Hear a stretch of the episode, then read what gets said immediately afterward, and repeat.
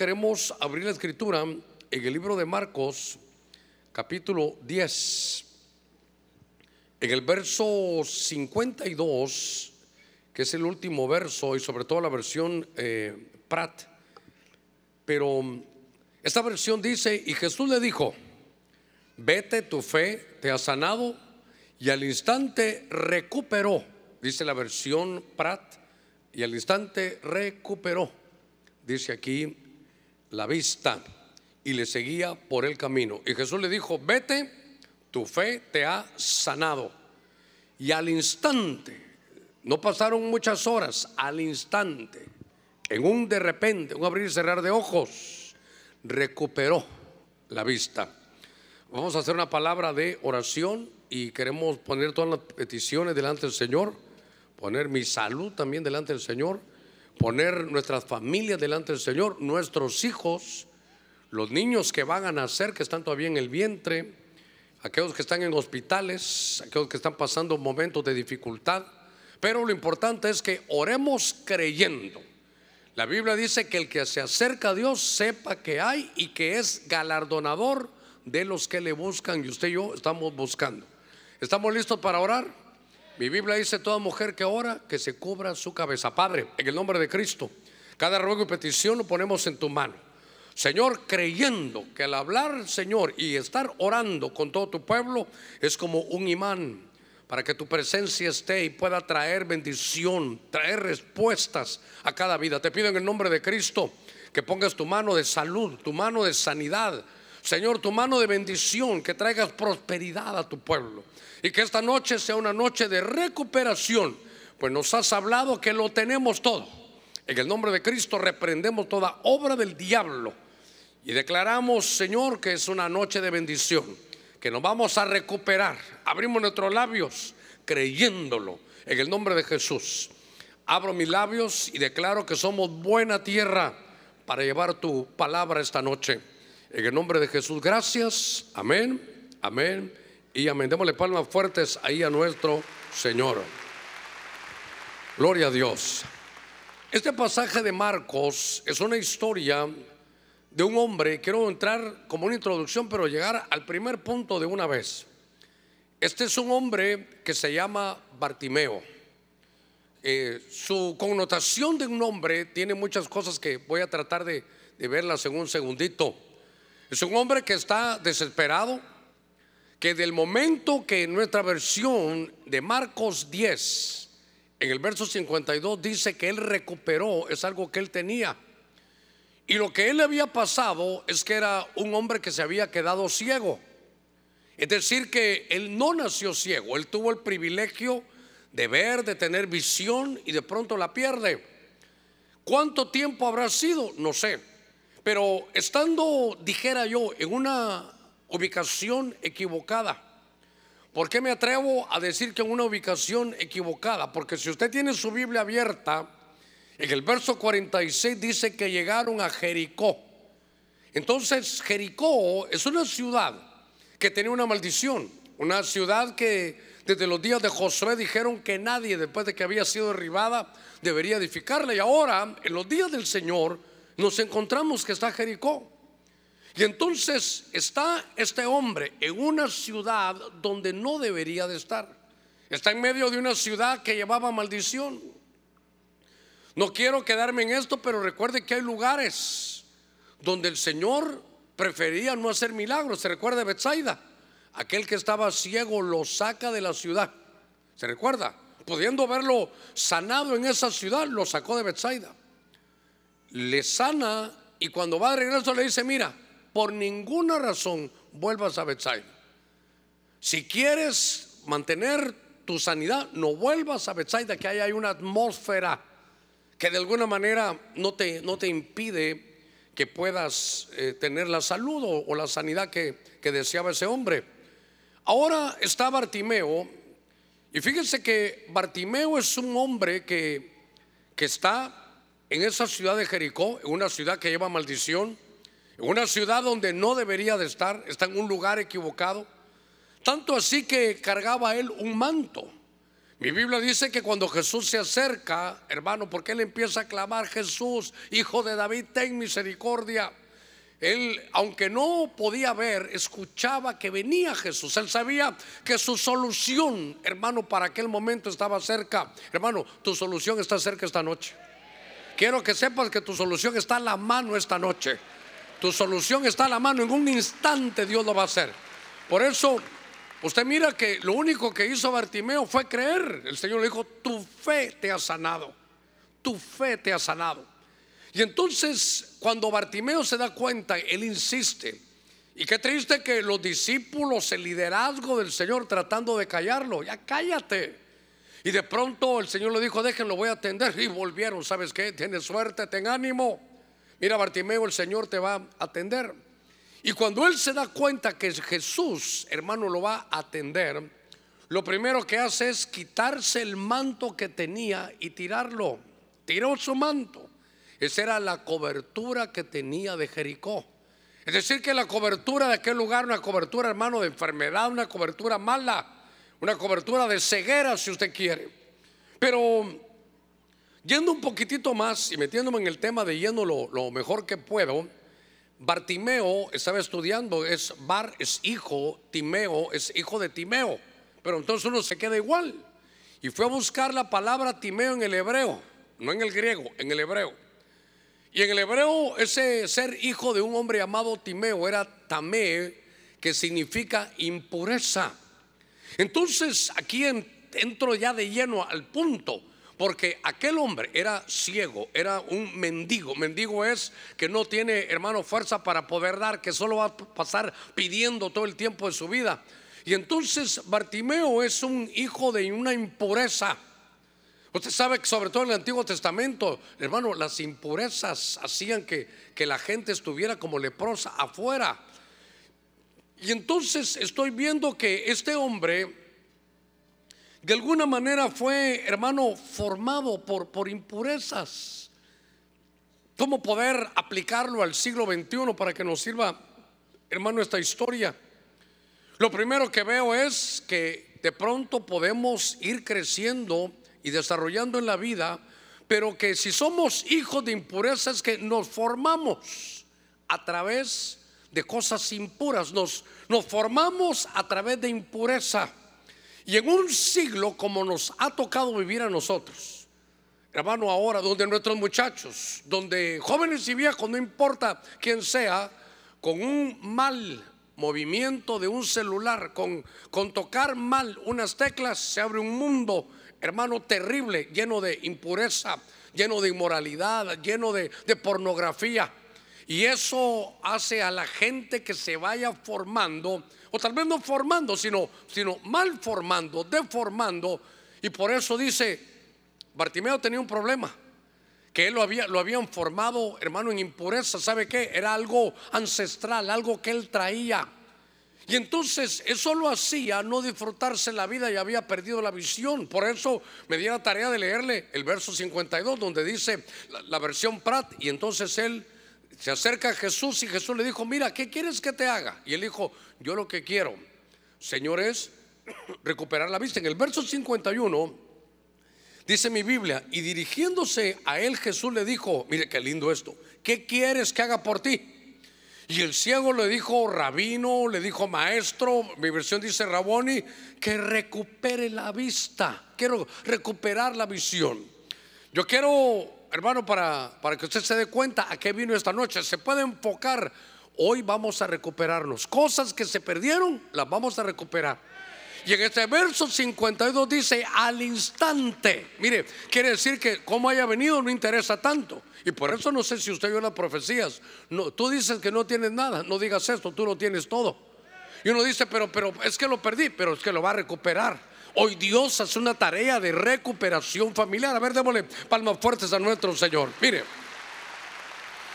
en estos, estos versos que me están sirviendo de introducción, me doy cuenta que este hombre lo que primero tenía que recuperar era la visión, porque, hermano, no tanto de visión, hermano, física, sino tener visión de la vida, que, hermano, de pronto qué fácil la perdemos, qué fácil la perdemos. Imagínense por decirle algo aquella mujer, Marta, perdió la visión.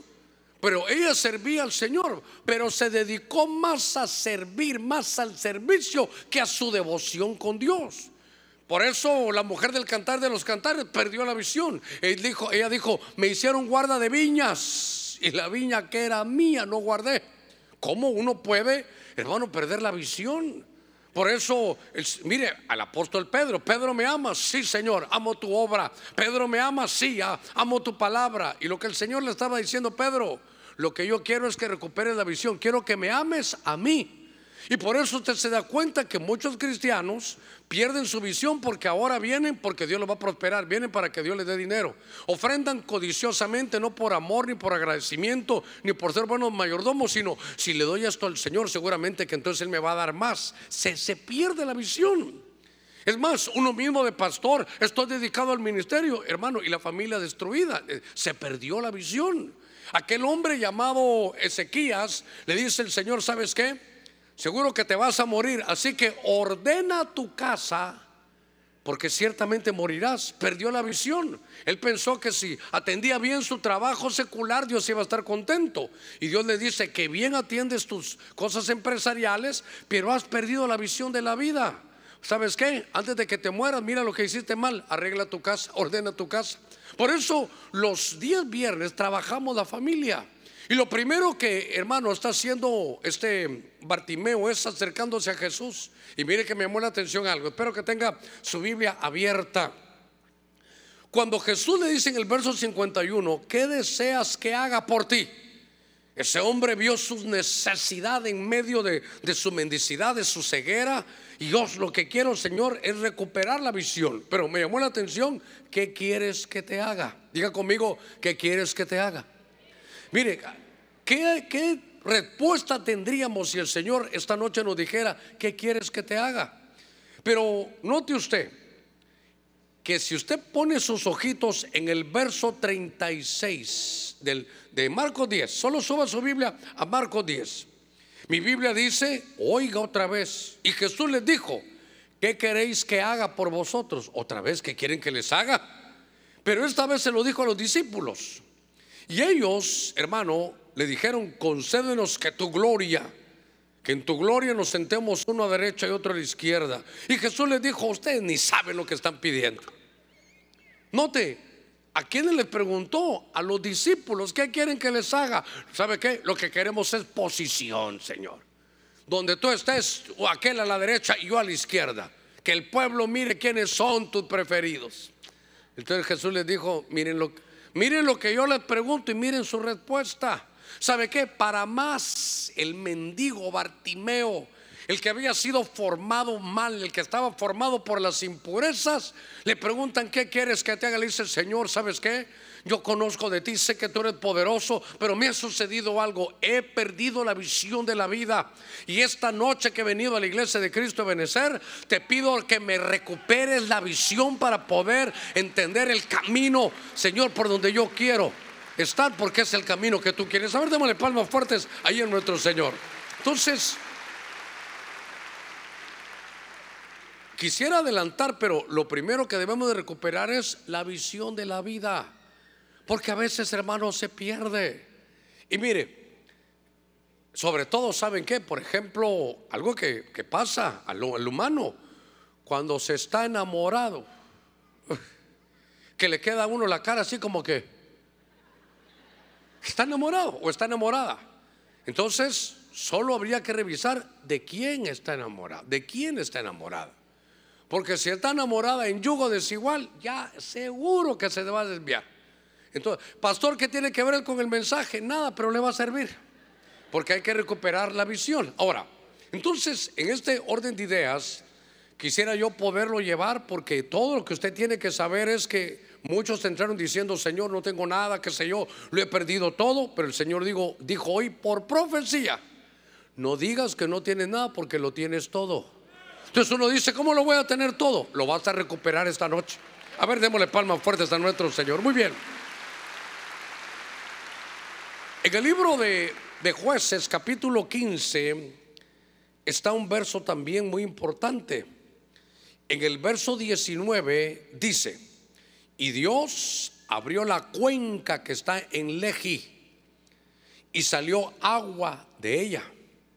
Cuando bebió, recuperó sus fuerzas. Ah, las había perdido y se reanimó.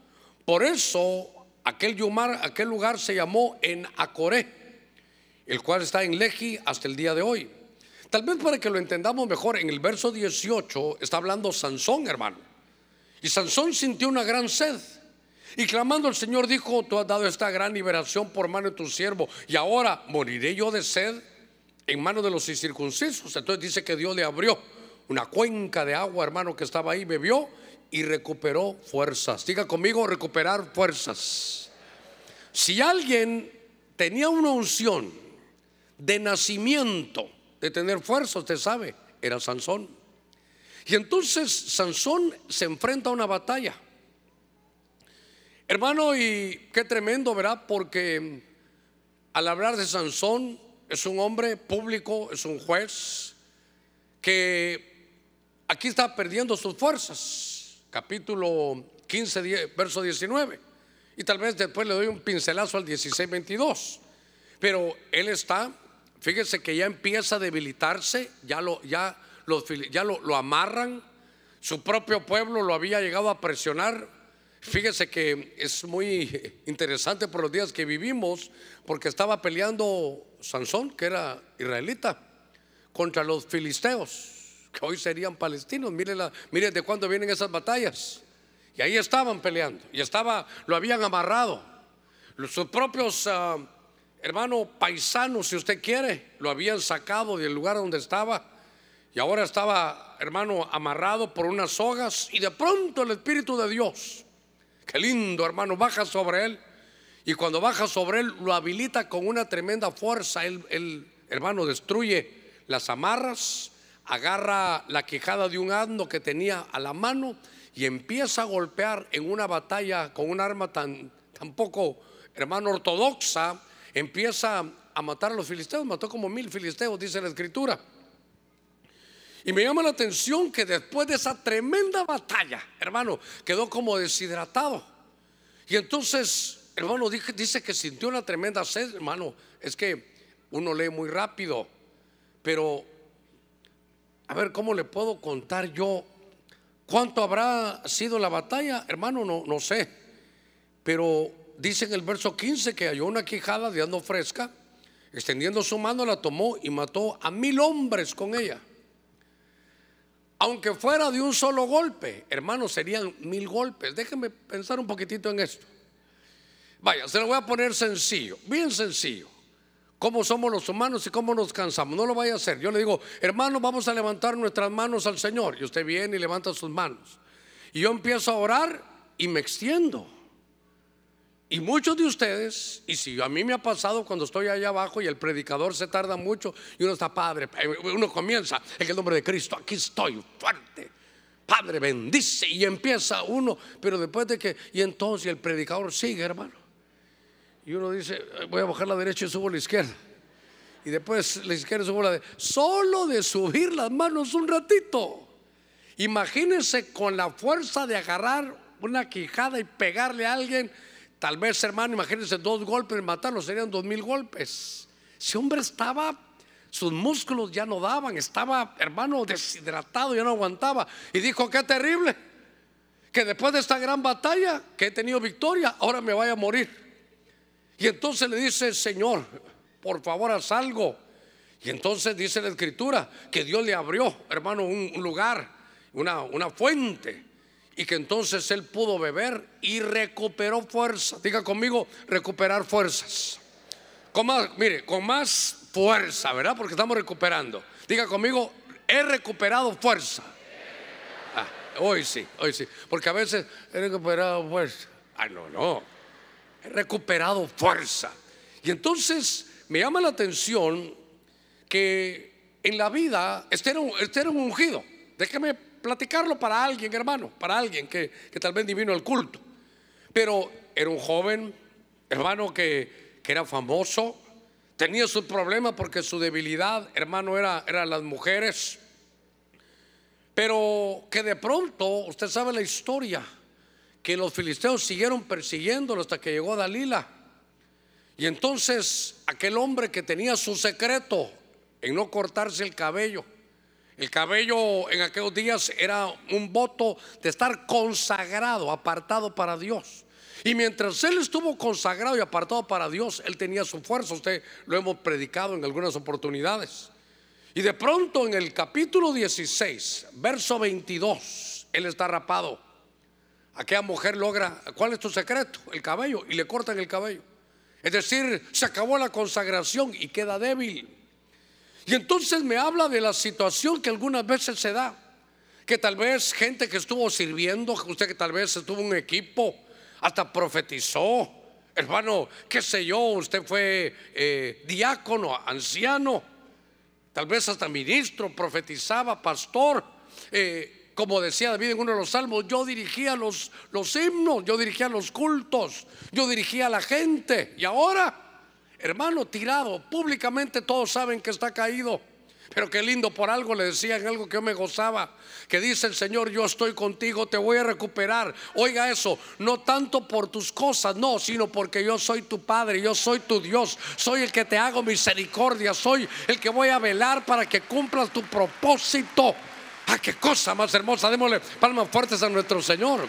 Entonces, en el, en el 16:22, mi Biblia dice, que hermano que ahora está ahí, mire, avergonzado en público. Ya todos se habían apartado de él, está sin ojos. Pero el verso 22 dice, pero el cabello de su cabeza comenzó a crecer de nuevo después de ser rasurado. Es, ¿sabe qué? Como que dijera, y el cabello se empezó a recuperar. El cabello es su consagración. Cuando estoy viendo yo, hermano, a Sansón, veo un hombre que vino hoy a la iglesia de Cristo a Benecer y que tal vez tuvo un gran liderazgo, pero ahora hasta público es que ya no, que hermano que se ha desviado, que es evidente que ya no es el mismo, pero tengo una buena noticia, Dios te trajo para recuperarte, Él trajo, hermano, trajo tu vida hoy para decirte, te vas a recuperar, te voy a dar la unción de nuevo. Mire, los dones y el llamamiento de Dios son irrevocables. Lo que Dios da ya no te lo va a quitar. Así que toma fuerza y dile, sí Señor, voy a de nuevo a consagrarme para ti, voy a retomar mi puesto, voy a retomar mi familia, voy a retomar mi responsabilidad, porque esta es una noche de recuperación. Mire, cuando estoy viendo aquí a este hombre llamado Sansón, me llamó la atención, porque vi a Bartimeo que él empezó a clamar y el Señor le hizo caso. Y pastor, usted dirá, ¿y qué tiene que ver esto con lo que usted está predicando? Que en el verso que leímos 19, cuando el Señor hizo que recuperara sus fuerzas y se reanimó, se llamó aquel lugar de aquella fuente en Acoré. Y fíjese que en Acoré es la fuente, oiga, del clamor. Es la fuente de la súplica. Es la fuente, hermano, de la, de la oración.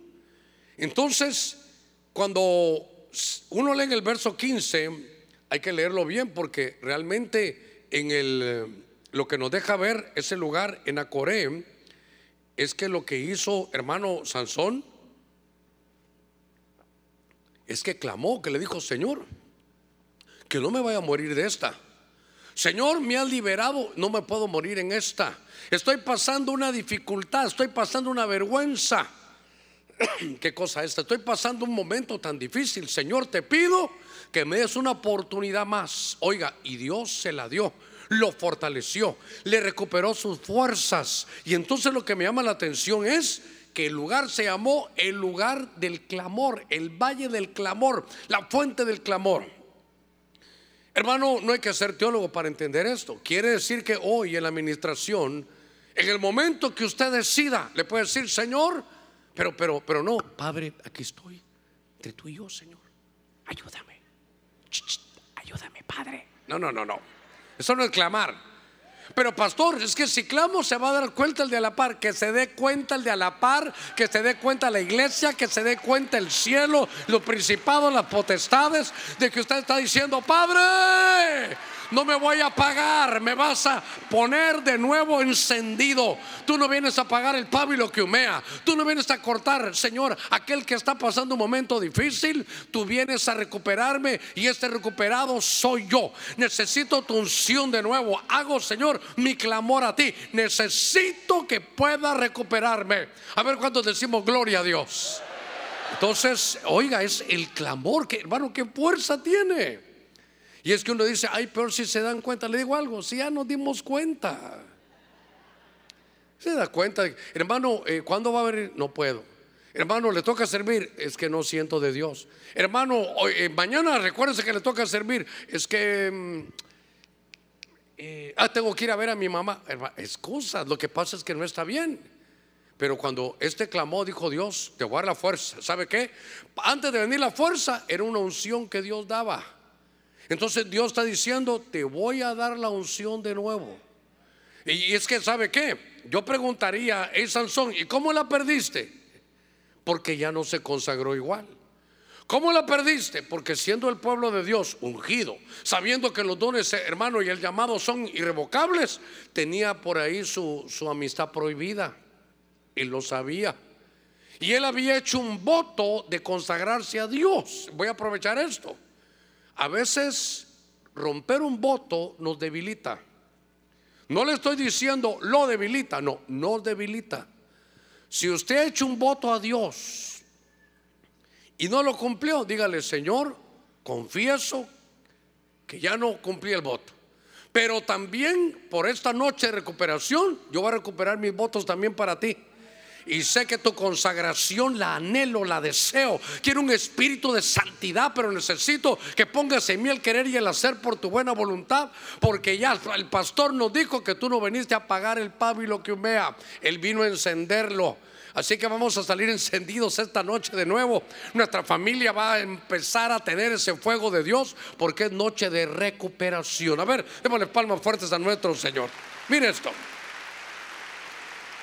Gloria a Dios. En el primer libro de Samuel, entonces vamos recuperando la visión y la fuerza. En el primer libro de, de Samuel, en el capítulo 30, dice la escritura, en el verso 18, mire, David recuperó todo. Yo subrayé aquí, recuperó todo. Primera de Samuel lo tiene, capítulo 30, verso 18. Tal vez en televisión me ponen con amarillo. Recuperó todo. David recuperó todo lo que los amalecitas habían tomado. También rescató a sus dos mujeres. Nada de lo que era de ellos les faltó. Pequeño, grande, hijos o hijas, botín o cualquier cosa que había tomado para sí. David lo recuperó todo. David lo recuperó todo. Por eso el Señor nos habló por profecía, que tremendo esto. No digas que no tienes nada, tú lo tienes todo. Y uno dice, pero ¿cómo? Lo voy a recuperar todo. Ahora, déjeme que lea un poquitito estos versos de, lo que está pasando aquí al rey David. Primero, lo que me llama la atención, que es una, un puntito, una espiguita que quiero tomar, es que los que habían quitado todo eso a David eran los amalecitas era lo de Amalek. ¿Qué rey estuvo antes del rey David? Saúl. ¿Y usted se recuerda por qué quitaron a Saúl de rey? Porque Dios le dijo, destruya a los amalecitas. Y no los destruyó del todo, destruyó una parte. Por eso, espiritualmente hablando, cuando Dios nos diga, eso sí, destruyelo. ¿Sabe qué? Eso sí no es para ti. Hoy está pequeño, pero eso se va a hacer grande como que, diga conmigo, aquí no hay ninguno. Imagínense a alguien allá que está en su casa, se quedó desde el COVID, no ha vuelto, hermano. Ya van a ser como 25 años de eso y allá todavía está con el COVID. Pero se quedó allá en su casa. Y entre todas sus libertades, entre comillas, ahora guarda sus botellitas de vino para el intestino, como Pablo le dijo a Timoteo. Así dicen algunos, mire como, para eso sí leen la Biblia, ¿verdad? Yo estoy como Pablo dijo a Timoteo, pastor, toma un poquito de vino por las situaciones del estómago que tienes. Si Pablo estuviera en el siglo XXI, ¿qué cree que le hubiera dicho? Compra Pepto-Bismol, hijito, para la... Verano le hubiera hecho a Chate ese, ese, ese vinito. Pero bueno, ese ya es solo para que usted lo escuche. Pero lo que me llama a mí la atención es que Dios dice, por ejemplo, hijo, es cierto que un poquito de vino no te va a hacer daño, pero eso debes de eliminarlo, porque si eso crece, te va a destruir. A ti o a alguien. Por ejemplo, voy a poner líos aquí, ¿verdad? Como dicen algunos que son tan escriturales, pastor, ¿dónde dice en la Biblia que no fume marihuana? Como usted todo lo dice con Biblia, me dice, ¿dónde dice no fumarás marihuana? Y entonces, ¿verdad? Bueno, el tiempo ha cambiado. Ahora, la vez pasada me estaba echando, pero marihuanol en una rodilla, dijo no sé quién, ¿verdad? Solo para que no se me vaya a dormir. Lo que quiero llevarlo es, hermano, que hay situaciones en la vida donde Dios dice, esto destruyelo ahora, porque si esto crece te va a matar, te va a destruir. Al león se le mata de la primera raya. Y Saúl no hizo caso. Y pasó el tiempo. Y Saúl estuvo 40 años, hermano, ahí gobernando. ¿Cuántos años llevaría David? No sé, pero su batalla es contra, otra vez contra los amalecitas. Amalecitas puede ser algo que Dios te está diciendo. Eso ahorita está pequeño. Eso todavía no es vicio. Y tal vez no va a ser ni vicio para ti, pero lo puede tomar uno de tus hijos. Tal vez tú no tienes problema con, con el vino y tú eres tal vez sudamericano y vives ahora aquí, pero tus hijos sí, eso los va, lo va, a, lo va a lamentar, eso le puede poner un problema. Pero volviendo, hermano, al, rey David, en el capítulo 30 dice que aconteció que David y sus hombres llegaron a Ciclag al tercer día, los amalecitas habían hecho una incursión. Y entonces el hermano andaba, andaba en, en, en batalla, no estaba de Aragán. Pero lo que ellos dejaron a toda la ciudad, hermano, vinieron estos hombres amalecitas.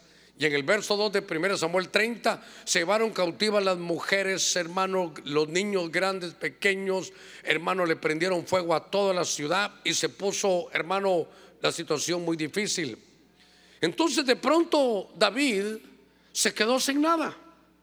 Se quedó sin familias, se fueron su esposa, sus hijos, se los llevaron las casas habían sido quemadas y entonces él tenía algunas alternativas, hermano, que, pensar. Entonces él pudo haber dicho, bueno, ya yo estaba sirviendo a Dios y Dios me quedó mal. Y hermano, tirar ceniza y sentarse como joven y decir, ya, esto ya no se recupera. Sentarse en el fracaso y decir, fracasé y de aquí no me levanto. Yo estaba sirviendo a Dios y Dios se metió en esto, así me quedo. Eso pudo haber sido un camino. Otro camino pudo haber sido, bueno, ya no está ni mi esposa ni mis hijos, me voy a buscar una familia nueva. Bueno, voy a hacerlo. Pero de pronto, mire, la salida. Porque la salida que vimos, hermano, de, de Sansón fue haber clamado ese Enacorés, el lugar del clamor. Pero ahora este hombre este David lo que hace es, dice, no voy a tomar una decisión, oiga, sin consultar a Jehová. Qué interesante. No lo voy a hacer de acuerdo con lo que digan los hermanos o la gente. Yo voy a ver qué dice Dios que yo haga. Entonces le dijo, ¿sabes qué? Tráeme el efod. El efod era aquel chalequito que usaban los sacerdotes. Se vistió de lino fino. Y dice que le consultó al Señor y le dijo, Señor, Mira que he perdido todo, perdí esposa, perdí hijos, Señor, no sé, estaba yo en la batalla, cuando vinieron ya no estaba, Señor, ¿qué hago? ¿Me siento en mi fracaso? Señor, ¿qué hago? ¿Busco una familia nueva? Señor, ¿qué hago? ¿No lucho por ellas? O Señor, o, voy detrás hasta, hasta encontrarlos. Señor, ¿qué hago? Y dice que Dios le dijo, ¿sabes qué? Búscalo y persíguelos, porque sin duda lo vas a lograr. Entonces tal vez alguien vino con un problema Aquí hoy, a la manera de David, que lo dejó su esposa, sus hijos, y está pensando, bueno, puedo venir a buscar aquí alguna chava nueva. Tal vez me he fracasado y no voy a hacer nada más. Pero Dios te dijo hoy, te voy a recuperar todo. Te voy a recuperar todo. Ve, búscala porque ciertamente, sin duda, yo voy a mover mi mano y te voy a recuperar tu hogar. Mire, mire qué cosa tan tremenda. Hermano, Dios es un Dios de recuperación. Y entonces estoy viendo a David, hermano, ¿qué fue lo que hizo? ¿Sabe qué? Desarrolló sacerdocio. Se vistió de lino fino. Y entonces dijo, no voy a tomar mi decisión ni por el hígado, ni por el que dirá la gente. No, Señor, dime tú, ¿qué es lo que yo debo de hacer con mi familia? Si alguien viene con problemas, hermano, ya de, destrucción familiar, usted vino al culto a donde Dios lo ha traído, hermano, esta, esta noche. Y le tiene una palabra que es sencilla y clave. Porque le dijo aquí, ve porque sin duda lo vas a recuperar. Por favor, ayúdeme a predicar, dígale al que está a la par, dice Dios que sin duda te vas a recuperar. Hermano, dice Dios que sin duda te vas a recuperar todo. Lo vas a recuperar todo. Y David lo recuperó todo. Nuestro Dios es un Dios de recuperación. A ver qué lindo. Démosle palmas fuertes, hermano, a nuestro Señor. Mire, Cualquiera de las otras era decir, bueno, fracasé, hasta aquí llegué, no fue culpa mía. Otra podía ser, bueno, buscaré una familia nueva. Pero él le fue a preguntar al Señor. Hermano, fue, tráiganme el efod. Y entonces le consulta al Señor.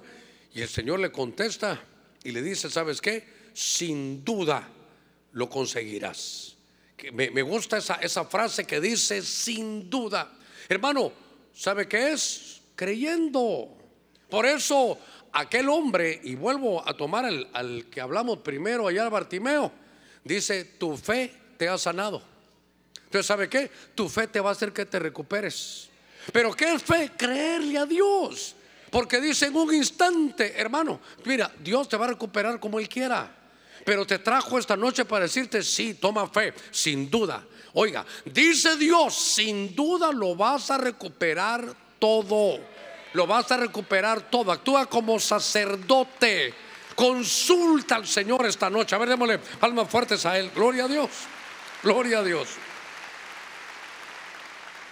Es un mensaje sencillo, pero desde el principio, hermano, hay que ponerle fe. Cuando dice fe, ¿sabe qué es? Sin duda. ¿Sabe cómo es, Señor? Pero en mi caso es difícil, pero yo te creo a ti, sin duda. Hermano, estaba ciego Bartimeo. ¿Y qué le dijo? Tus, eh, tus idas al, al, doctor te sanaron. No, ¿sabes qué te sanó a ti? ¿Qué crees? ¿Sabes qué te hizo a ti Sansón de que yo te devolviera la fuerza? Que clamaste. ¿Sabes qué te hice yo aquí a ti, David? Que actuaste como sacerdote y en lugar de consultar con tus amigos, has consultado conmigo. ¿Sabe qué? Por eso Dios puso eso, hermano. Yo escuchaba esa profecía y yo te voy a hacer esto y todo. Y la razón es porque yo soy tu Dios me llegó tanto al corazón eso. Porque, hermano, cuando uno no está en todas, cuando uno no está bien, cuando uno ha bajado la guardia,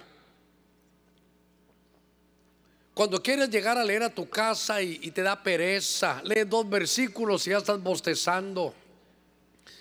Cuando dijiste palabras que no eran buenas y ni siquiera te has arrepentido, es, es como que no hay nada allá adentro y uno y uno puede decir, Señor, aquí estoy, pero, pero no, no.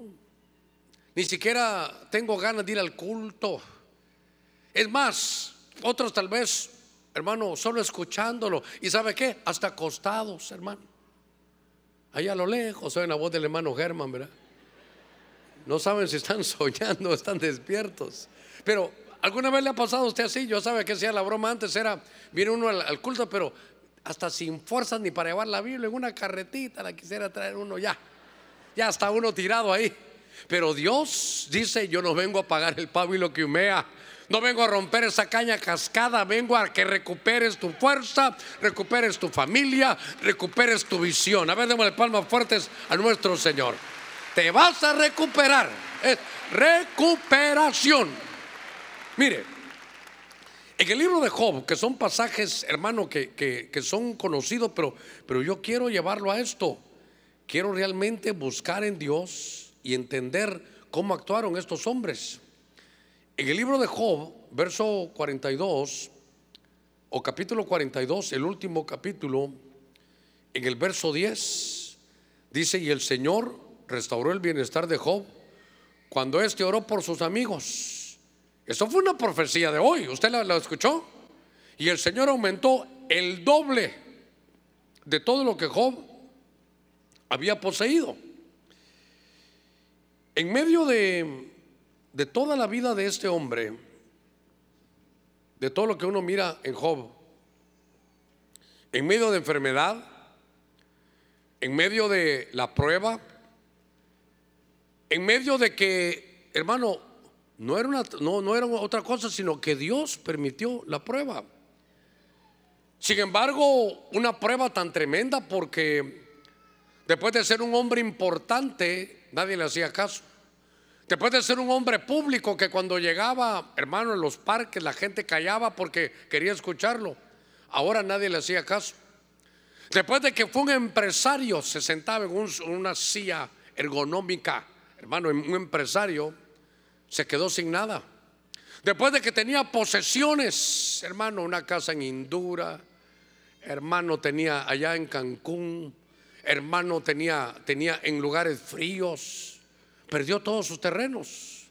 Después de que tenía una buena casa, hermano, pasó, qué sé yo, un huracán y, también tuvo problemas, se quedó sin nada. Aparte de que se queda sin dinero, sin posesiones, se mueren sus hijos, un dolor tan terrible. No, uno no lo puede decir solo así de pasadita. Y aparte de todo, cuando ya no tiene ni para pagar un seguro de vida, ahora está enfermo. Ahora no tiene ni para ir al seguro. Hermano, antes se tomaba sus pastillas contra el dolor. Antes, qué sé yo, si tenía alguna urticaria, alguna, hermano, alguna alergia, solo se tomaba alguna, algún, perdonen si lo digo mal, algún antihistamínico, qué sé yo. Y ahora, en lugar de eso, se rascaba con una teja la piel. Dice que le empezaron a salir, hermano, úlceras mi abuela, ¿sabe cómo decía? Nacidos. La carne, hermano, se llena de una ampolla, como que fuera una espinilla, se infecta, supura. Dice que apestaba. Ya no lo llevaron al médico, nadie sabía. Hermano, una prueba que solo hablar de eso lo hace temblar, porque a pesar de todo, seis o siete veces en el libro Dios habla de él y no dice Job, dice mi siervo Job. Esto me, lleva a mí a entender que uno puede ser siervo de Dios y uno puede enfermar. Uno puede ser siervo de Dios y pasar un momento empresarial malo. Uno puede ser siervo de Dios y que tu mujer, que sabe que eres tú, tú eres un siervo de Dios y que en algún momento estuvo tal vez bajo la sombra de un púlpito, ahora te dice, ¿sabes qué? Maldecía ese Dios que tenés ahí en Ebenezer y morite. Que se lo diga, hermano, un enemigo está bien, pero su esposa, la que estuvo con usted, y que ahora se dé cuenta que mientras había empresas, dinero, carro y tarjeta de crédito, era Mr. Job, era el papaito. Pero ahora que no tiene nada, maldecía a Dios y morite mejor. ¿Qué le parece? Una, una situación tan grave. Y sin embargo, Dios dice que lo va a recuperar. Por eso no creo que haya nadie que ni tan siquiera esté cerca, hermano, de los de los zapatos, de las sandalias de Job. Pero mire, a pesar de todo eso, hermano, era, era para morirse, la verdad era para morirse. Pero él decía, Jehová Dios dio, Jehová Dios quitó, sea el Señor ensalzado, sea el Señor alabado. Mire, mire la confesión. Yo sé que mi redentor vive. ¿Se recuerda la profecía? Tu redentor vive. Cristo Jesús vive. Él murió pero ha resucitado y Él sabe lo que estás viviendo. No te va a dejar así, te va a recuperar. Y si tienes fe, esta misma noche Dios hará algo al instante porque tu fe te va a sanar, tu fe te va a limpiar, tu fe te va a dar fuerza de nuevo, tu fe hará que te pueda recuperar.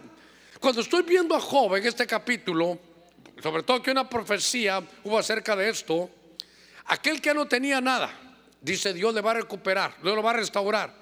Le va a restaurar su antiguo estado de prosperidad y dice Dios al doble.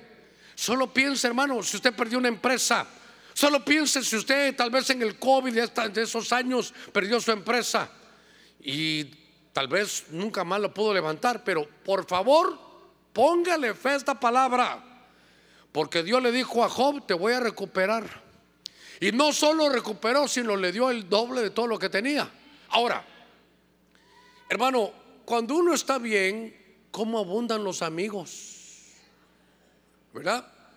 Cuando usted tiene dinero, hasta amigos de regalado, hermano, hay. Usted hace fiesta, hasta paracaidistas llegan. ¿Se entiende ese paracaidistas? Es metiches, pues, hombre. Solo dicen, allá hay fiesta, como hay tanto, y me voy a meter. ¿Y usted quién es? Ah, yo soy el primo del tío, del sobrino, del... Inventados. ¿Nunca se coló usted en una fiesta? No. ¿Nunca se coló usted en una fiesta? Cuando era joven no habían unas fiestas, hay unos 15 años y usted se metía ahí. Como aquel que se metió, hermano, equivocado ya con sus traguitos, se metió, pero era, era un velorio. Y todos hablaban del que se había ido y miren que había sido una buena persona. Y, y entonces le preguntaron a él. Él sabe que llegó a comer sándwiches. Tenía hambre, y un cafecito y sándwiches gratis. Y entonces le dijeron que dijera unas palabras. Y entonces él se paró y dijo, ¿saben qué? Le dijo, no somos nada, le dijo, no somos nada. Y entonces todos decían, qué sabiduría, ¿verdad? En esta vida no somos nada. Nada somos. Porque en un momentito nos vamos. Y entonces cuando él termina y todos hasta con lágrimas, y no somos nada, ¿verdad? Le preguntaron, y cuéntenos, ¿usted qué es de él? Por eso le dije, no somos nada, dice él, hermano. Bueno, eso para que no se me duerma, hombre. Ay, Señor Jesús. ¿En qué íbamos después de que no somos nada? Mire tan serio que estaba yo con Job. Pastor, ¿y usted qué es de Job? No somos nada. Bueno, déjeme seguir un poquitito. Estoy viendo cómo Job iba a ser restaurado.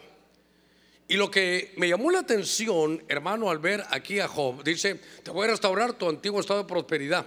Te voy a restaurar, dice, te voy a recuperar tu fortuna. Mire qué, versión esta. Te voy a recuperar tu fortuna, le dijo. Ahora, cuando uno está mal, ahí iba, ahí iba yo, ¿verdad? Cuando uno está aparte mal, eh, fíjese que ya nadie llega, hermano. Y los que cuando usted está bien, usted es el siervo de Dios, qué lindo. Pero cuando usted la vida no le sonríe mucho, algo tiene. Sí, ¿viste cómo el hermano está ahí? Dios sabrá a saber qué hizo ese hombre usted. Pero hermano, fíjese que tuvo que vender su carro, ahora viene en moto. Dios lo está tratando, algún pecado escondido tiene. No, no usted conoce esas viejas. Ay, perdón, perdón, perdón, perdón. No, no, no lo dije bien. No sé si usted conoce esas viejas historias. ¿Verdad que sí las conoce? Eso, eso, eso debe ser un juicio de Dios. Hermano, hay otros, ¿verdad? Tan terribles que usted se golpea el dedo pulgar, el apóstol está en pecado. Porque como es apóstol, profeta, evangelista, pastor y maestro. A donde quiero llevarlo es que este tenía unos amigos de toda la vida, que eran casi sus hermanos. Y cuando vieron que Job, hermano, estaba bajo esa prueba, hermano, dieron sus opiniones equivocadas acerca de él. Dijeron lo que yo le decía, algún pecado tiene, algo está escondiendo. Y eran sus amigos. Y de pronto, este capítulo, que es donde quiero llevarlo, porque yo quiero que Dios, hermano, mueva su mano a nuestro favor y nos recupere. Y que si alguien le pasó lo de Job, que Dios lo recupere esta noche. Que Dios le recupere su fortuna, dice esta versión. Mire qué cosa esta. Ahora, cuando estoy viendo esto, mi Biblia dice aquí, y el Señor restauró el bienestar de Job. Verso 10, a ver si me lo pone rápidamente. Y el Señor restauró el bienestar de Job. Pero ¿cuándo? ¿Cuándo lo restauró? Mire, ¿cuándo lo restauró? ¿Qué dice allá? Y el Señor restauró el bienestar de Job cuando éste oró por sus amigos. Pero yo tengo una notita aquí que él dice mientras estaba orando, pero me llamó la atención qué amigos eran, qué hablaban de él esos amigos. Hablaban mal, que hasta el Señor les dice, a ver, aquí lo, lo tengo que leer, lo voy a buscar aquí porque, a ver, dice, en los versos anteriores, a ver, aquí está. Y sucedió que después que el Señor habló estas palabras a Job, el Señor le dijo a Elifaz, que es uno de ellos, se ha encendido mi ira contra ti y contra tus dos amigos, porque no habéis hablado de mí lo que es recto, como mi siervo Job. Entonces, estos hombres tampoco habían hablado bien de él. Ahora aquí hay, aquí hay un punto importante. Por favor, póngame ahí Job 42.10, ahí en, el, en, la, en la pantalla. Porque, a ver, 42.10. Y el Señor restauró. Usted ponga ahí su nombre, el bienestar de qué sé yo, su nombre ahí de, de Alfonso. Cuando éste oró por sus amigos que hablaban mal de él. Entonces, ¿sabe qué? ¿qué, qué poder tiene la intercesión, hermano? Pero cuando vaya a interceder, mire cómo lo, cómo, cómo metió Job su mano ahí, cómo Dios lo guió. Para que él orara por los amigos, pero que habían hablado mal de él. ¿Cómo será orar por uno que habló mal de usted? Un hermanito de la iglesia, una hermanita de la iglesia. ¿Verdad? Padre, en el nombre de Jesús, mira a Elifaz, que Señor, ay Padre, ¿qué le digo? Este desgraciado. No, no, no, Señor, no, no, no, no, Señor. Cuando podamos orar por los que hablan mal de nosotros, se activa algo en, el, en la recuperación, hermano. Mire, cuando usted y yo podamos orar por, por enemigos, por los que hablan mal de nosotros, entonces algo se rompe en el mundo espiritual. ¿Sabe qué dice mi Biblia? Ascuas de fuego amontona sobre su cabeza. Dice Romanos 12, 21, no seas vencido de lo malo, sino vence con el bien el mal. De aquellos que han hablado mal de ti, bendícelos. De aquellos que han hablado mal de ti, bendícelos. Porque entonces algo se rompe en el mundo espiritual. Y dijo Dios, a ver Job, ¿te atreves a orar por estos amigos que hablaron mal de mí y hablaron mal de ti? Sí, Señor. Entonces dijo Dios, ahora te voy a recuperar. ¿Está listo tu corazón para que te recupere tu fortuna, tu antiguo estado de prosperidad? Y sabes qué? Te voy a dar el doble. Que Dios nos permita conocer el valor de la intercesión profunda, de poder orar e interceder de corazón por aquellos que han hablado mal de Dios y mal de nosotros. Porque hermano, es que orar por los que nos hacen bien, que fácil. Solteros, orar por, la, por el novio, por la novia, uy, hasta lágrimas hay. Padre, la pongo en tus manos. Y después ponle las mías. ¿Eh? Pero orar, hermano, algo, algo se rompió aquí. Entonces estoy viendo esto y me llamó la atención, Señor, ¿cómo hizo Bartimeo? ¿Cómo hizo Bartimeo? Eso lo, vimos, cómo él arrojó, hermano, eso y le pidió al Señor, quiero recuperar esto. Como Sansón, hermano, él, él pidió, hermano, viene Sansón y dice que clamó. David buscando el consejo de Dios, pero Job orando por aquellos que habían hablado mal, intercediendo por ellos. Ahora, Daniel, capítulo 4, verso 34. Dice, a fin de los días, yo, Nabucodonosor, alcé mis ojos al cielo y recuperé mi razón, recuperé la razón y bendije al Altísimo y alabé y glorifiqué al que vive para siempre, porque su dominio es dominio eterno y su reino permanente de generación en generación. Cuando estoy viendo, hermano, a Nabucodonosor, usted sabe la historia, este, este es un árabe, este es un iraquí, es un árabe. Y entonces la historia dice que Dios le habla y le dice, ¿sabes qué? Te voy a una oportunidad. Ese reino de Babilonia que tienes, yo te lo he permitido. Así que no te quedes dándote la gloria a ti mismo, lo que dame la gloria a mí. Pero como era un hombre tan importante, Viene Dios, hermano, y presenta a un siervo y le da una profecía con 12 meses de anticipación. Que, ¿sabe qué? Que le diera la gloria a Dios. Hermano, ¿usted puede darle la gloria a Dios? ¿Cuántos decimos gloria a Dios? Ah, bueno. Entonces, hay que darle la gloria a Dios en todo tiempo. En tiempo bueno y en tiempo de dificultad. Cuando algo le salga bien y tenga éxito y que uno como quisiera, uno casi que dice así, mire, la gloria para ti, Señor, y con un dedo allá y con otro para acá, ¿vea? Como que dice, pero tú sabes que aquí está tu siervo, Señor. Entonces viene él, mira la ciudad y dice, esta ciudad está hecha para mi gloria, para mi honra. Usted sabe la historia. Lo que quiero llevarlo es que no le quería dar la gloria a Dios. Y hermano, en medio del éxito que Dios le permita, Usted llénese la boca, su corazón y su espíritu. Y donde quiera que vaya le pregunten, usted diga, no, es que porque Dios, a Dios sea la gloria.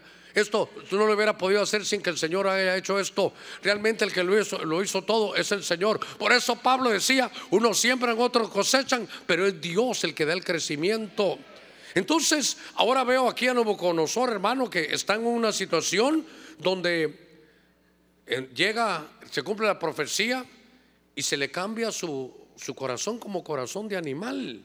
Note usted a una persona tan importante, con trono, con posición, con, con todo lo que él tenía y no lo va a poder gozar, porque su corazón se vuelve como corazón de bestia. Y le empiezan a crecer las uñas como garras de aves. Hermano, dice que el pelo como de león, hermano, era una cosa terrible. No podía comunicarse, se le, no, no había una comunicación, su, su, su mente ¿sabe qué? Se había vuelto loco. Y claro, aquí nosotros no lo miramos, pero yo sé que muchos están oyendo un mensaje y tienen algún familiar que no saben qué hacer con él porque perdió la razón. Pero esta noche, esta noche es tan importante, hermano, porque esta noche es de recuperación. Y Nabucodonosor, igual que aquel Gadareno, habían perdido su, su mente tenían perdición de mente, no, no podían, se les olvidó comunicarse. O, de pronto había inteligencias internas, es decir, que estaban endemoniados. Pero aquel había perdido todo. Este, este árabe había perdido, hermano, su, su razón. Y lo que me llama la atención es que de pronto le cayó un rocío. Y entonces dice, hermano, que él recuperó la razón en ese momento. Hermano, dice la escritura en el verso 36, recobré mi razón y mi majestad y mi esplendor me fueron devueltos para la gloria de mi reino. Mis consejeros, mis nobles vinieron a buscarme. Oiga, y fui restablecido en mi reino y fue mayor mi grandeza y añadida. Pero ahora yo, dice Nabucodonosor, alabo, uno, ensalzo, dos, glorifico al Rey del cielo, tres, porque sus obras son justas, son verdaderas. Él puede humillar a los que se acercan, hermano, a él con soberbia. ¿Cómo lo pudo entender Nabucodonosor? Ahora, el punto es cómo logró recuperarse, porque le cayó rocío. Usted sabe la historia que en Deuteronomio 32 dice el Señor, caiga mi predicación, caiga mi palabra como rocío. En medio de que estamos aquí escuchando, el rocío de Dios espiritual está cayendo sobre cada uno de nosotros y nos está despertando y diciendo, como este hombre, voy a aprovechar. Y si no te lo había dicho, Señor, a ti sea toda la gloria, toda la honra, todo el poder, todo te pertenece a ti, toda buena dádiva y don perfecto proviene de ti. Abro mis labios y te doy la gloria a ti por todo lo que me has dado, por la bendición que tenemos, por tu protección, por tu cuidado. Abro mis labios y te doy la gloria a ti nada más. Amén, amén y amén. Mire qué cosa más hermosa. Démosle palmas fuertes al Señor. ¿Cómo, ¿Cómo recuperó la razón? Hermano, de ser horrible es quedarse loco, el vivir en otro mundo. Es que inteligencia se apoderen de su mente. Es hermano que lo sacaron, mire, siete ciclos. Quiere decir que hubo como siete hermano, gradas que el donde él iba involucionando cada vez peor. Pero cuando le cayó el rocío, hermano, hay que aprovechar cada palabra de Dios. Le doy un consejo. ¿No le ha pasado a usted que de repente está, oye una, una, un, himno y le toca su corazón y quiere como llorar? Le doy un consejo. Hermano, no importa quién esté ni dónde esté, usted dígale, Señor, has tocado mi corazón, aquí me doblego delante de ti, porque tú estás tocando mi alma y mi corazón y quiero ser sensible a lo que tú estás haciendo. Mire, aunque usted tenga la razón y usted quiere poner paz y el Señor le pone a llamar a alguien ahí, entonces agarra el teléfono, mira, te llamo para decirte que te he perdonado, estoy en paz, solo para eso te hablé, Dios te guarde y te bendiga. porque esos son impulsos que solo el rocío de la palabra de Dios puede hacer. Donde quiera que usted esté, si de pronto siente un impulso por hacer algo para Dios, hágalo porque está bajo ese impulso que se llama, hermano, Espíritu Santo, que te está guiando a toda verdad, a toda justicia, para poder, ¿sabe qué? Restaurarte y recuperarte. Démosle palmas fuertes ahí a nuestro Señor. déjeme que avance un poquitito más. Entonces, mire, se recupera la visión, la fuerza, la familia, la prosperidad, decía, y la fortuna. ¿Y cómo puede uno recuperar la razón? ¿Sabe qué? Le devolvieron el lugar que había perdido en la empresa. Es que tuvo problemas en la mente y lo sacaron de la empresa. Lo sacaron de la empresa. ¿Sabe cómo siento una, algo tan especial de parte de Dios como que le estuviera hablando a alguien? Que lo sacaron de la empresa porque de pronto presentaba cuadros que no eran normales. Y hermano, siete ciclos, ¿cuánto llevará siete allá afuera? Y de pronto aquel hombre lo recuperan y dice Dios, y me fue devuelto el trono. Me fue devuelta, hermano, la posición que antes tenía. Puede ser que a muchos que lo sacaron de su trabajo, ¿sabe qué? Que Dios le vaya a recuperar. Y tal vez, hermano, no solo ese trabajo, sino algo mejor. Porque dice Nabucodonosor que a él lo volvieron a poner ahí, bien sentado. Y que Dios le dio ahora más todavía. Cuando Dios da, decía un hermano, hasta las bolsas presta. Prepárese porque Dios no es hermano. Mire, Dios no da por poquitos, Dios no da por goteo. Él no pone límite. Dios da sin límite, Él da de lleno. Cuando Dios da, hermano, dice que derrama su bendición. No la da por gotas, derrama su bendición. Y esta es una noche de recuperación. Démosle palmas fuertes a nuestro Señor. Ah, qué culto más especial. Qué lindo esto, hermano. Mire. Primera Reyes 19:9. Dice la escritura. Ahí entró en una cueva y pasó ahí la noche. Estoy hablando de Elías. Y aquí, hermano, vino a él la palabra del Señor y le dijo, ¿qué haces aquí, Elías? Fíjese qué cosa. ¿Qué haces aquí, Elías? Hermano Elías estaba encuevado, se encuevó. Y fíjese que, es decir, que se había retraído, se había detenido, había, hermano, había interrumpido su avance, su desarrollo, había interrumpido, se había detenido en su comisión. Y le digo algo, lo que yo he podido entender es que mientras estamos en la comisión que Dios nos ha dado, hermano, la vida nos va a sonreír. Pueden haber pruebas, sí. Pueden haber dificultades, sí, pero Dios está en el asunto. Es el, ¿Sabe qué? Es el camino donde Dios te puso. Entonces, si uno va en el camino de su comisión, hermano, déjeme que detenga aquí un poquitito. Entonces, ahí van a estar todas las herramientas, los recursos. A ver, ¿habrá algún soltero? Díganme los solteros. Le voy a decir algo. ¿Amén los solteros? Ah, bueno, solo aquí los demás. Allá todos están casados, qué bueno. Gloria al Señor, qué bueno. Estas bodas de Caná arrasaron entonces, hermano. Lo que le quiero decir es que el que va aquí, el soltero que va en el camino de su comisión en Dios, de su ordenación en Dios, aquí va a estar su recurso. Ah, mire, aquí va a estar la mujer con la que se va a casar. Mire, su casa, sus posesiones, sus hijos, todo está en el camino. Uno dice, pero que como que todo está bien porque está en el camino, está en la comisión. Entonces ahora Elías va, el profeta de fuego, hermano, hace que, se, que descienda fuego. El profeta que mata 450 profetas falsos. El que puede cerrar, hermano, el clima, es el profeta del clima. Cierra tres años y medio el cielo, los vuelve a abrir solo con su palabra. Y de pronto algo sucede, hermano, que ahora está encuevado. Entonces como que Dios le dijera, hermano, ¿qué haces aquí encuevado? ¿Qué haces aquí? ¿Sabe qué? Y tu comisión le interrumpiste, porque ahora no te va bien todo, porque te saliste de tu comisión. Ay, Dios mío. Se ve cuando uno no está normal. Cuando, mire, yo le decía, ¿verdad? Con esto que se me rompió ese talón de Aquiles bastante, pero lo estoy recuperando. Es que uno quisiera caminar bien, pero uno no, no. Si uno está bien, se va a notar que no está. Y si uno no está en su comisión, si uno no está, no está uno, hermano, en lo normal, en su desarrollo, se nota que algo está mal. Y por ejemplo, mi Biblia dice, Hermano, que uno debe de adorar a Dios. Dice, al Señor, al Señor tu Dios adorarás. Y luego, y solo a Él, pregúntale que está en la par suya, ¿tú sirves al Señor?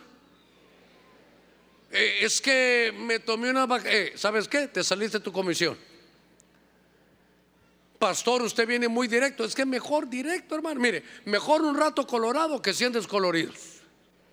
Mejor que le diga, hermano, ¿sabe por qué ya no le truenan los chicharrones? Porque hoy el Señor le llama y le dice, pero ¿qué haces ahí en Cuevada? ¿Qué haces aquí en Cuevado? Detuviste tu, tu camino. Estás, hermano, te has retrasado, estás detenido, has interrumpido tu comisión. Recupera tu comisión en Dios. Recupera tu comisión en Dios. Hermano, ¿por qué se murió el profeta, aquel joven? Porque se salió de su comisión. Dios le dijo, haz esto. Y él dijo, un ángel, o otro le dijo, mira, un ángel dice, mejor quédate. Usted hágale caso a lo que dice Dios. Si Dios, hermano, yo creo, hermano, lo que leo. Yo creo lo que leo en la escritura. Si ahí dice eso, Señor, ahí voy. Y hoy el Señor dice, te voy a recuperar. ¿Sabe qué? ¿Por qué predico esto con tanto, hermano? Mi corazón ahí, tal vez usted lo nota, yo lo veo dentro de mí. Porque yo recuerdo hace muchos años, dijera yo, hace unos 34 años, Dios me habló y me dijo, estando yo en Guatemala, allá con el apóstol Sergio, me dijo, Germán, yo te voy a recuperar los años perdidos. Oiga, años perdidos. Uno pudo haber perdido años en la infancia, en la adolescencia, años en el mundo, se pudo haber perdido. Y dice Dios, hasta eso te voy a recuperar. Todo lo que se comió la oruga, el pulgón, el soltón, el revoltón, todo aquello que era tuyo, que habías sembrado y que no pudiste verlo cosechado, te lo voy a recuperar. Te lo voy a recuperar. Años perdidos. Mire qué cosa, démosle palmas fuertes ahí a nuestro Señor. Voy, voy terminando. Voy a terminar, voy a terminar. Quiero leerle este pasaje en este libro de Filemón. Ahí usted puede leer Timoteo, Tito, Filemón, Hebreos. Ahí en Filemón. Es un capítulo, nada más. Pero quiero cerrar lo que los hermanos de alabanza suben, porque en el verso 10 y 11 del único capítulo, oiga lo que dice. Pablo le dice a Filemón, Mira, mira Filemón, te ruego por mi hijo Onésimo, a quien he engendrado en mis prisiones, el cual en otro tiempo te era inútil, yo subrayé aquí, inútil, pero ahora nos es útil a ti y a mí. Y te lo vuelvo a enviar en persona. Ah, te lo vuelvo a enviar. Es decir, como si fuera de mi propio corazón. Déjeme que le diga algo acerca de esto para cerrar. Mire cómo Dios recupera. Pablo por estar predicando, por alguna razón, faltan 15 minutos, qué lindo, tenemos buen tiempo. Solo déjeme que, que cierre aquí. Pablo está por las predicaciones, lo metieron al presidio, está en la cárcel. Y estando en la cárcel, está predicando y este onésimo lo recibe al Señor. Y él dice, a este lo engendré yo en medio de la predicación en la cárcel. Y entonces dialoga y le cuenta, cuéntame algo de tu vida. ¿Quién eres tú? ¿Por qué estás preso aquí? Oiga lo que le voy a decir.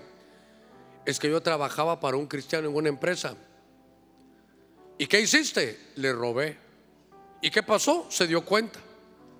¿Y qué hizo? Puso una demanda y me metió preso. Estoy arrepentido, ¿cómo puede haber hecho eso? Y cuéntame, ¿cómo se llama él? Filemón. Filemón, aquel que vive allá en la octava avenida, tercera calle, en el Guamilito.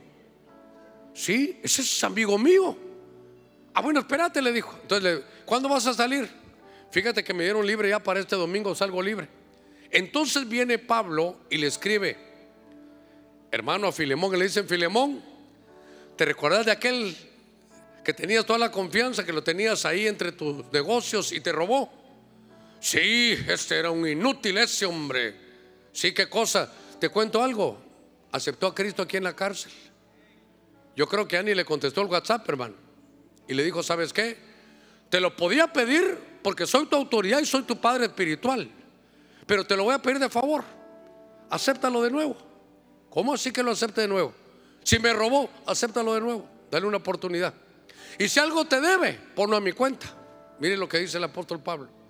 Hermano, mire la recuperación de un hombre que robó en una empresa y se dieron cuenta, pero que se arrepiente. Y Dios utiliza al apóstol Pablo para recuperar. ¿Sabe qué?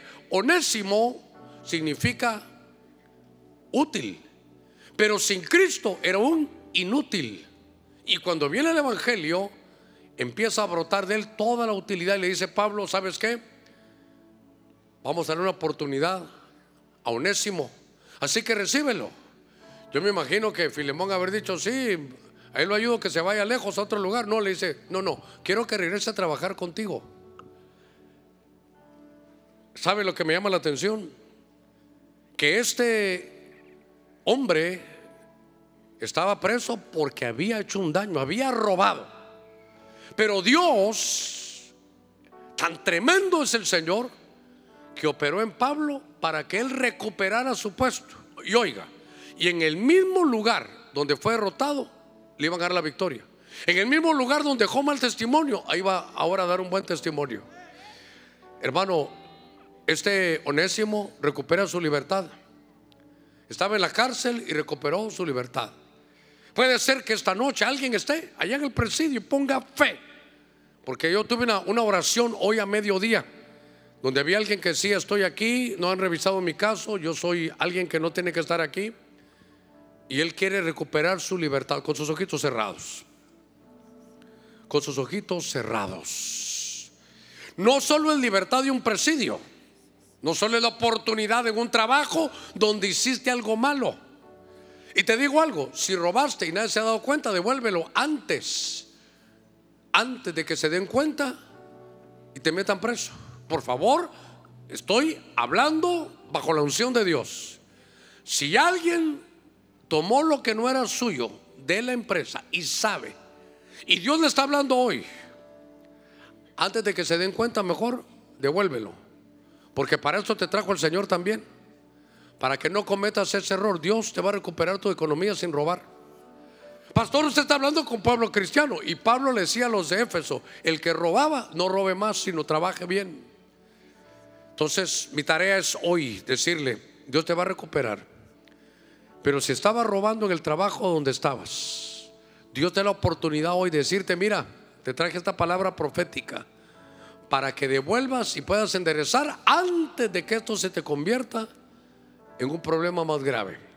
Bien dice Mateo 5, entre tanto que vas por el camino, ponte de acuerdo con tu adversario antes de que él presione y te vayas a la cárcel. Dios ha puesto esto al final. Seguramente Dios está operando, hablando. Porque Él no quiere que nadie perezca. Él no quiere que nadie, hermano, se eche a perder, sino ha traído para recuperación. Con sus ojitos cerrados. Padre, hemos predicado tu buena palabra esta noche. Y sé que hay una unción de recuperación. Sé que va a recuperar tu pueblo la visión, la fuerza, la familia, la prosperidad, su fortuna su mente, su comisión y su libertad. Hermano, primero, si hay alguien que va a recibir a Jesús, puede recuperar tu vida, puede haber echado todo a perder. Hoy Dios te trajo una unción de recuperación y solo se requiere como Bartimeo de, de creer, de hacerle fe, porque en un instante Dios puede enderezar. ¿Habrá alguien que va a recibir a Jesús? Tengo unos minutos, faltan 10 minutos, 9 minutos, pero si hay alguien que va a recibir a Jesús, nos vamos a poner todos de pie, todos de pie unos segunditos. Si hay alguien que va a recibir a Jesús, le ruego que venga rápidamente. Pero no quiero alargar porque quiero ministrar. Pero si hay alguien que el mensaje le ha llegado a su corazón, que sabe las pérdidas que ha tenido, y quiere recuperarse, venga rápidamente, venga rápidamente para sellar esta palabra profética. Acérquese confiadamente al trono de la gracia y venga a recuperar ese oportuno socorro. Venga hoy a Cristo, venga hoy a Cristo. Cantamos un himno.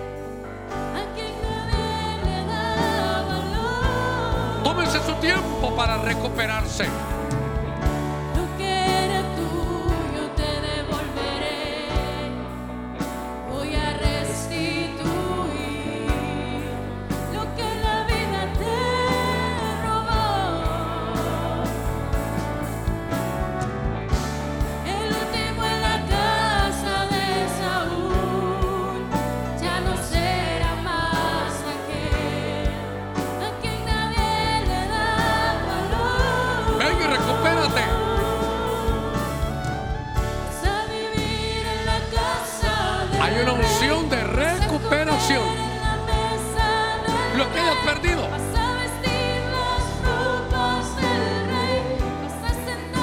Al lado del rey. Acércate. Hoy es tu noche de recuperación. Lo.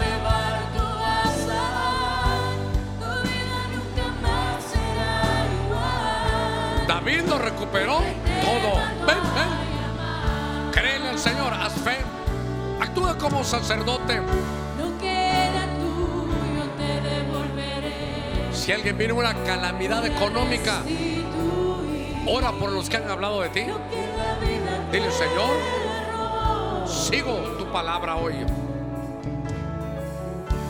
El último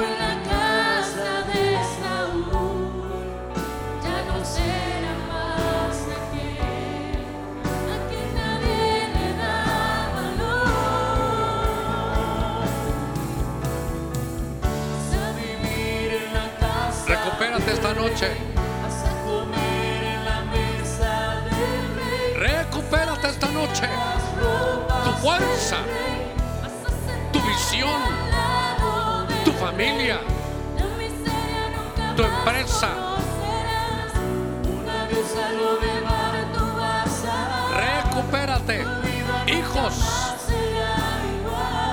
Si perdiste hijos, recupéralos.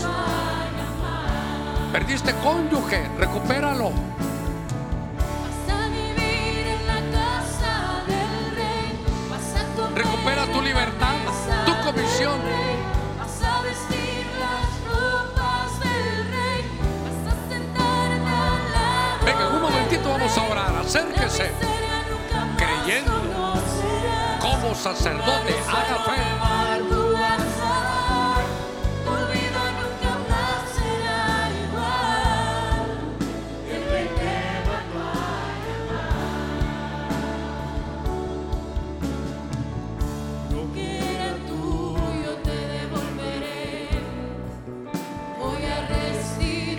Buena noche. Una buena noche para usted. Lo que hayas perdido, lo vas a recuperar. A unos que están a través de la radio, de la televisión, de las redes. Recibe la palabra de Dios. Que llegue el rocío.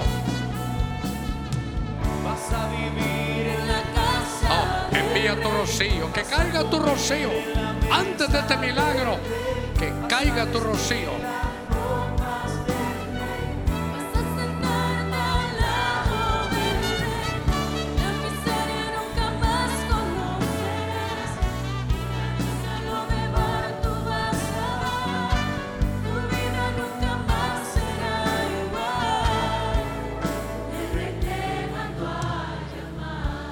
Vamos a orar como Bartimeo.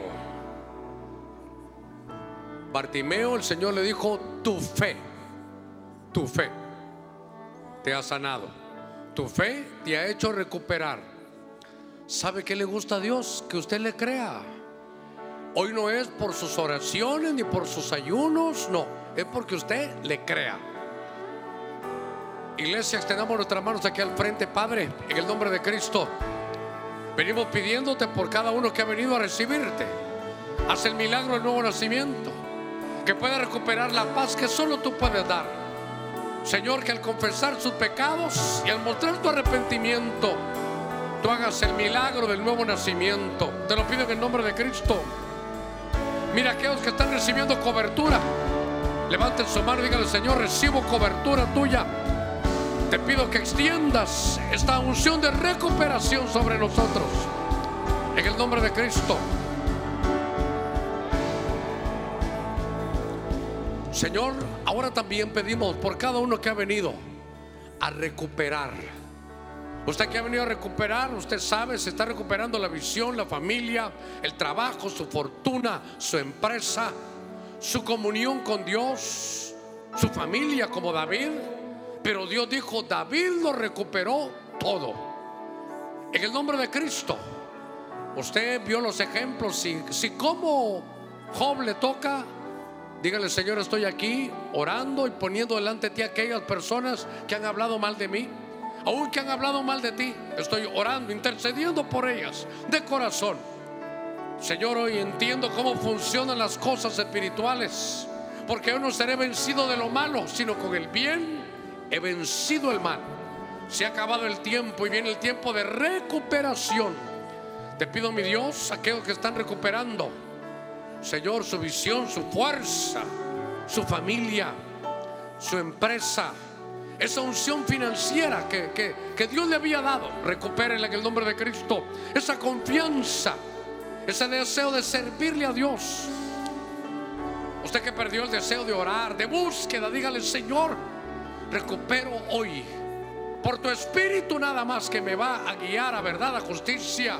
Por tu espíritu que me impulsará al querer y el hacer por tu buena voluntad. Queremos recuperar la libertad, nuestra comisión en el nombre de Cristo. He hecho, Señor, el momento de venir aquí al frente para mí es confesarlo delante de ti. Que yo estoy de acuerdo a lo que has dado en tu palabra y me voy a recuperar. Cada uno que ha venido, abra sus labios y dígale, me estoy recuperando. Lo voy a recuperar. Señor, no por mis medios, sino porque tu misericordia es grande. Usted que está en su lugar, levante su mano un segundito, Padre. Bendigo cada hogar aquí representado. Señor, sabemos que tu mensaje lleva una palabra, es recuperación. Sé que de tu mano viene, lo creo, lo recibo, lo acepto y me atrevo a creerlo. Y como me atrevo a creerlo, me atrevo a confesarlo. He recuperado visión, fuerza, familia, libertad, comisión. He recuperado prosperidad. En el nombre de Cristo. Padre, gracias. Amén, amén y amén.